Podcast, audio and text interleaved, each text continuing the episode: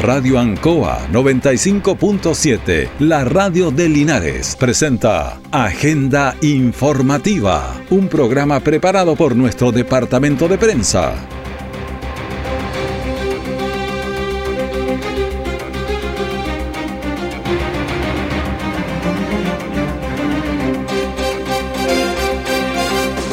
Muy buenos días, ¿cómo están? Bienvenidos a Agenda Informativa de la Radio Ancoa. Lunes 27 de noviembre de 2023. Vamos a ir de inmediato a las informaciones generadas las últimas horas, preparadas por nuestro departamento de prensa. Titulares para la presente edición. Más de 5.500 kilos de alimentos ha entregado gratuitamente a la comunidad el Ecomercado Solidario de Linares. Se conmemoró el fin de semana el Día Internacional de la Eliminación de la Violencia contra la Mujer. Carabinero de Linares realiza unas rondas preventivas de seguridad y en el kilómetro 316 de la Ruta 5 Sur, anoche una empresa de buses, eh, el bus de la línea M, atropelló a una persona en el kilómetro 316, a poquitos metros de una pasarela peatonal. El detalle de estas y otras informaciones ya viene. Aún tenemos música chilenos, programa dedicado al mundo agrícola en Radio Ancoa, de lunes a viernes desde las 12 horas. Reforzamos nuestra identidad.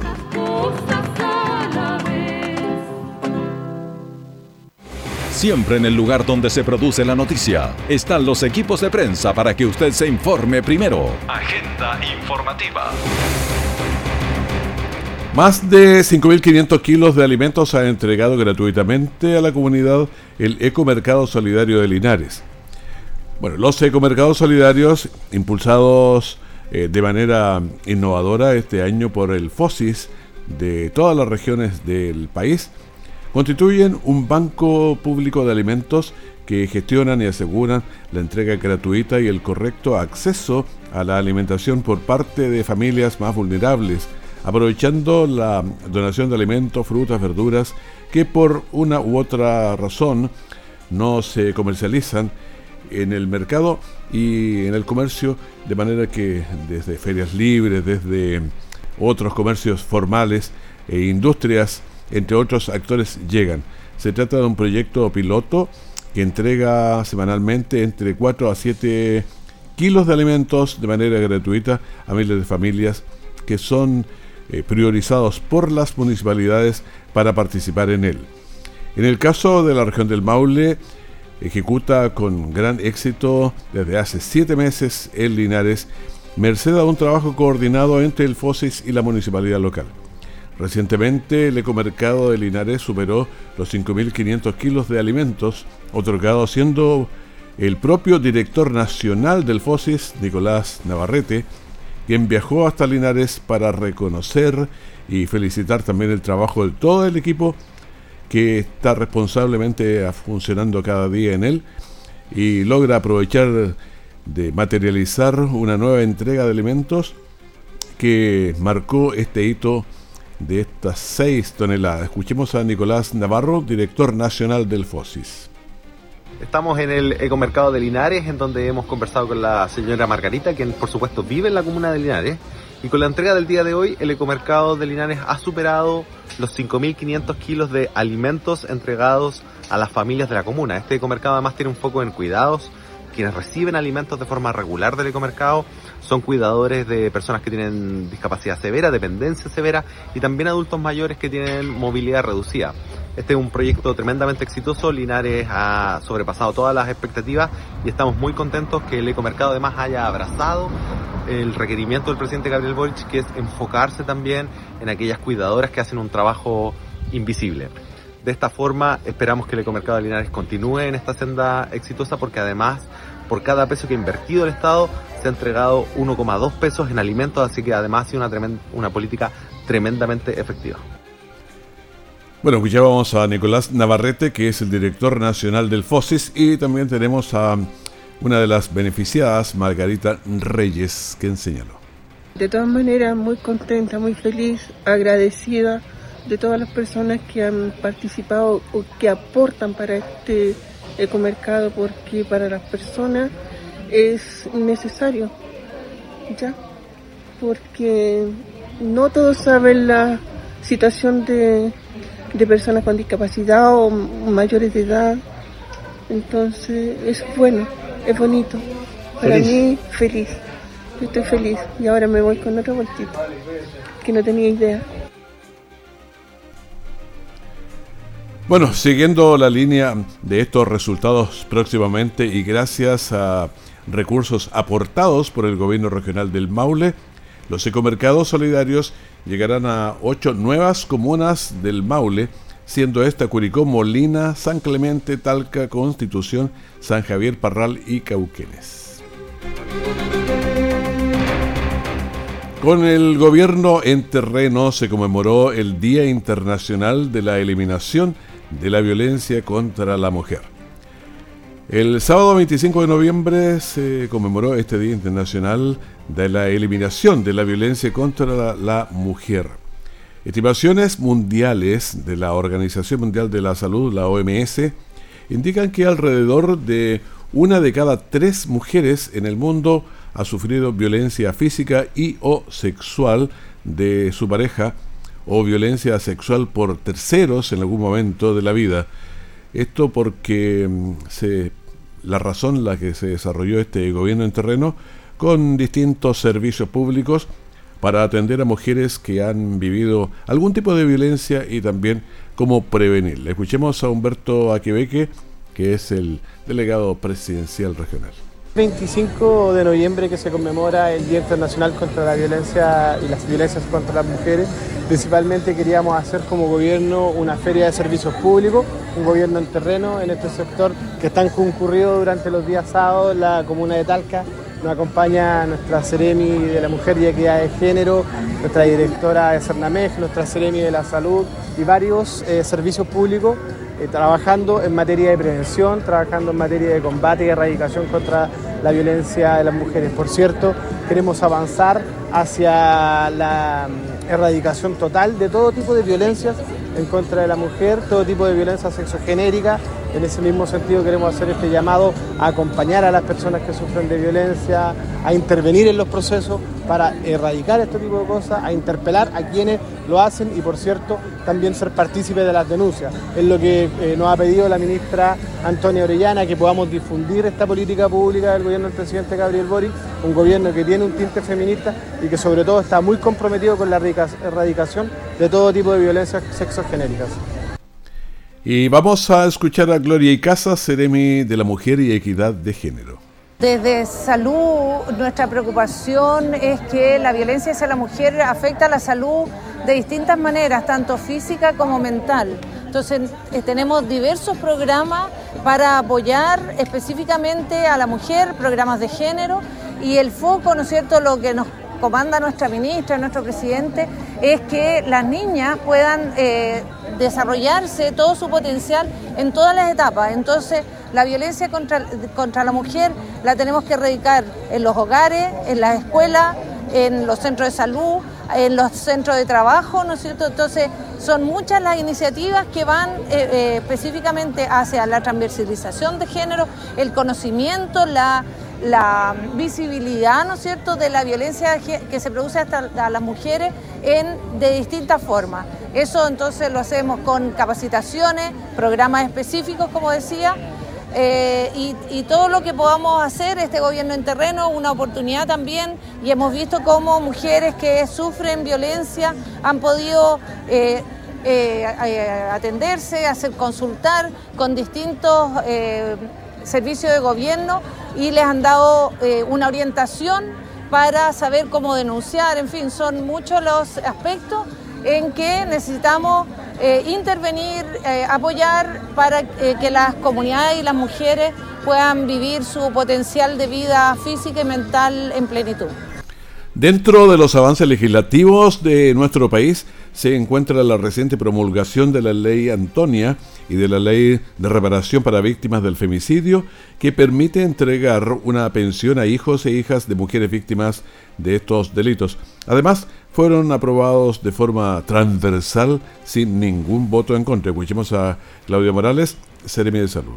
Nuestro Ministerio de la Mujer y la de Género ha lanzado una campaña muy importante que es eh, llegar a cero los tipos de violencia que existe hoy en día en nuestra sociedad, sobre todo la violencia contra las mujeres.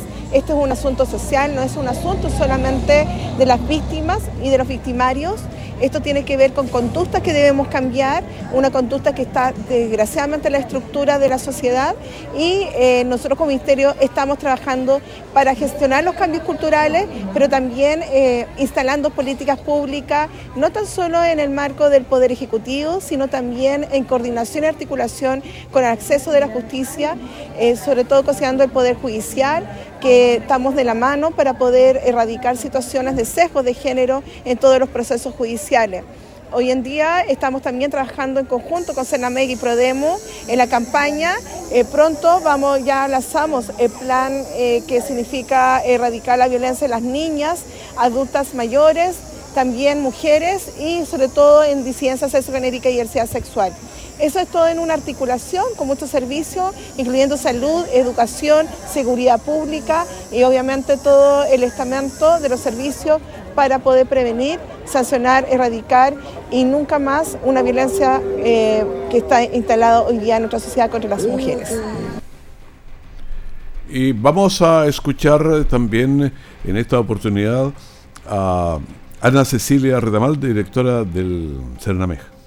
Este año hemos hecho una apuesta importante y hemos trabajado en rediseñar nuestras políticas públicas, en enfocarnos en las intervenciones y en eh, trabajar en lo que significa la intervención de un proceso de una mujer que vive violencia. No olvidar que las cifras igual son importantes que las conozca la ciudadanía. En el 2023 nosotros vivenciamos lamentablemente tres femicidios consumados, más de 10 femicidios frustrados y tenemos alrededor de 3.000 mujeres en atención constante en nuestro centro. Por lo tanto, para nosotros era importante remirarnos cómo estábamos planteándonos la política y hoy día, para el 2024, con mucho esfuerzo, tenemos mejores opciones, mejores instalar, vamos a instalar tres nuevos dispositivos, vamos a ampliar nuestro grado de prevención en dos comunas más en el Maule, en San Clemente y en Molina, en donde teníamos altos índices de violencia, por lo tanto, para nosotros es un avance significativo. Bueno, durante esta semana y en el marco de este día, desde el Ministerio de la Mujer y Equidad de Género se lanzó la campaña Lleguemos a cero. Todas y todos contamos para disminuir violencia contra la mujer. 2024 en adelante es erradicar la meta, ¿cierto? Todo este tipo de violencia en todo contexto.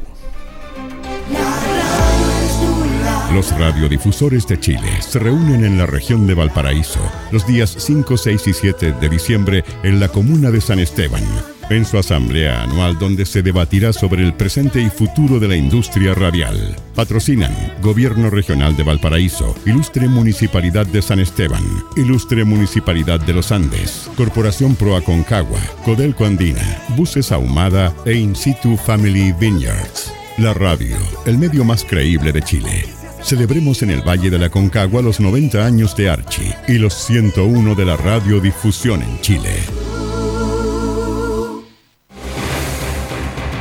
Nuestra central de prensa está presentando Agenda Informativa en el 95.7 de Radio Ancoa.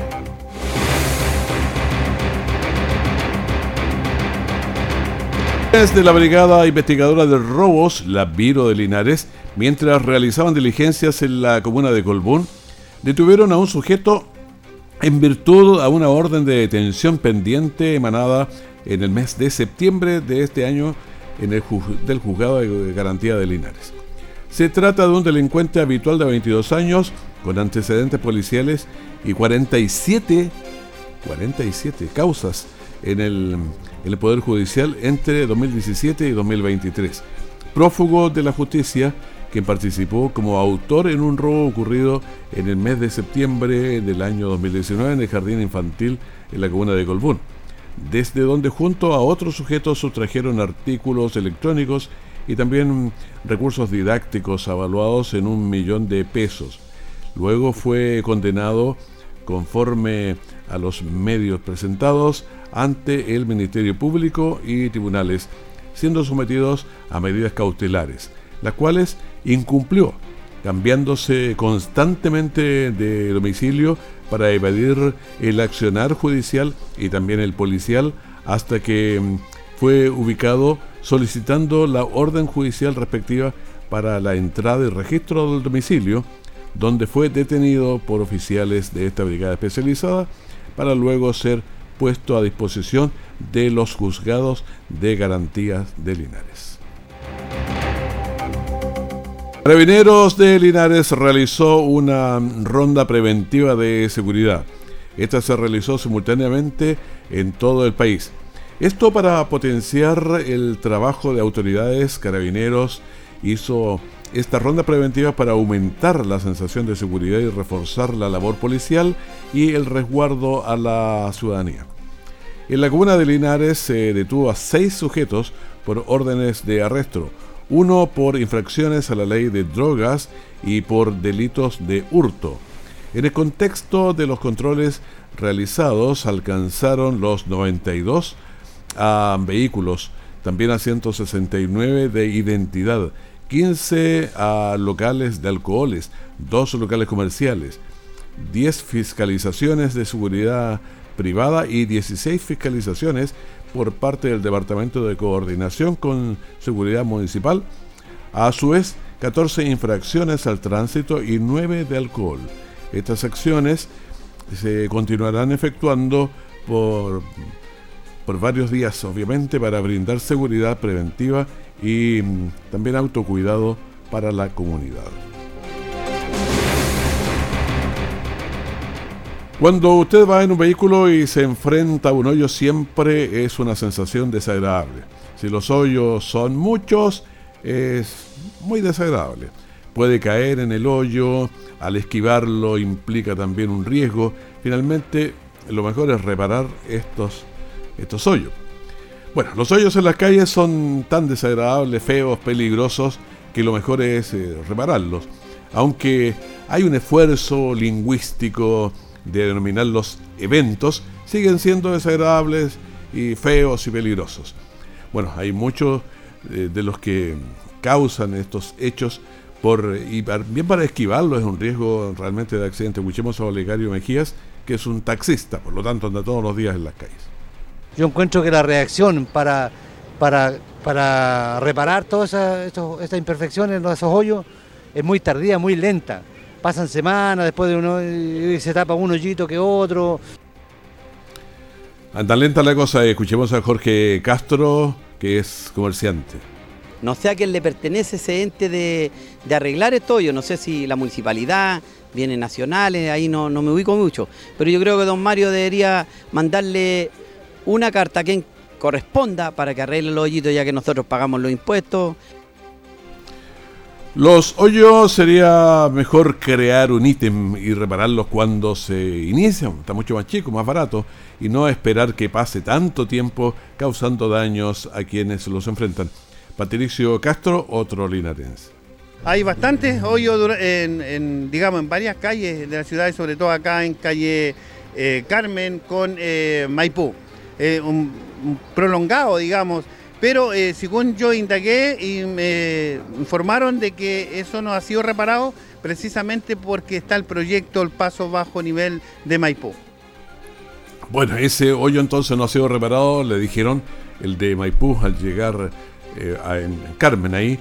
Pero hay otros hoyos que están bastante lejos. El de Esperanza al llegar a Sargento Aldea eh, partió pequeño saltaban las piedras que se quebraban ahí, saltaban, quebraban los vidrios. La señora del frente que un día me dijo, mire cómo se quebran los vidrios aquí al pasar los, los, vehículos, se quebraban los vidrios de las ventanas. Pero han pasado tanto tiempo, sé, mucho tiempo, un año más, que ha crecido y está intratable.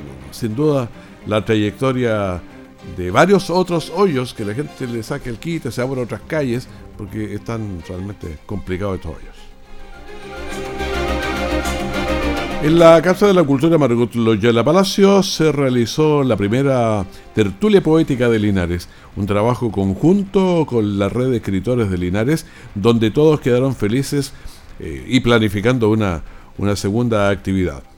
Un trabajo conjunto entre ellos entonces para esta tertulia y vamos a escuchar a Marisol Acuña, directora de la Casa de la Cultura Margot Loyola Palacios. Desarrollamos esta actividad en la idea de ir fortaleciendo la poesía, ir fortaleciendo la escritura, los nuevos talentos, eh, también que se reconozcan los poetas que llevan años en esta, en esta idea, en esta trayectoria. ¿no?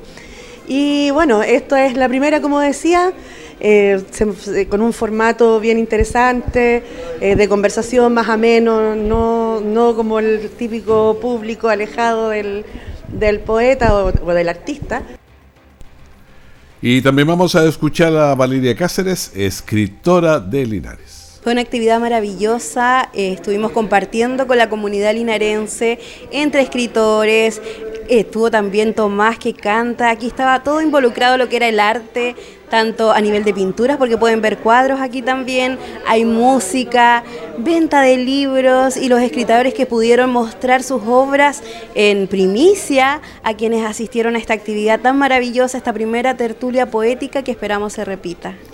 Un encuentro motivador, esto porque hubo una fluida comunicación entre el público y los escritores de Linares. Iris Bobadilla, escritora de Linares. La actividad se hizo la Casa de la Cultura con la red de escritores.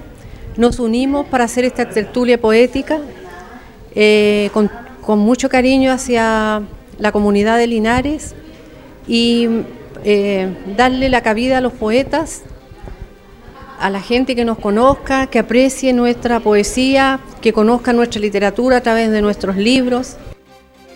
Bueno, una tertulia poética que mantuvo encendida la llama literaria en nuestra comuna.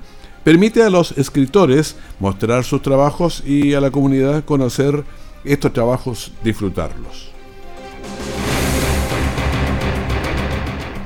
Un accidente de tránsito con resultado de muerte se produjo en el fin de semana en el kilómetro 303 de la ruta 5 sur en el costado eh, poniente fue relativamente temprano, ¿ah? a las 20.30 horas, que ocurrió. Carabineros se constituyó para verificar un volcamiento de un vehículo conducido por un adulto mayor, BAHL, de 79 años, quien circulaba en dirección al sur y por razones que se investigan, pierde el control del vehículo, cayendo a la zanja fiscal y falleciendo en el lugar. Fue necesaria la concurrencia de la CIAT. Eh, para ver qué fue lo que pasó con este adulto mayor, 79 años.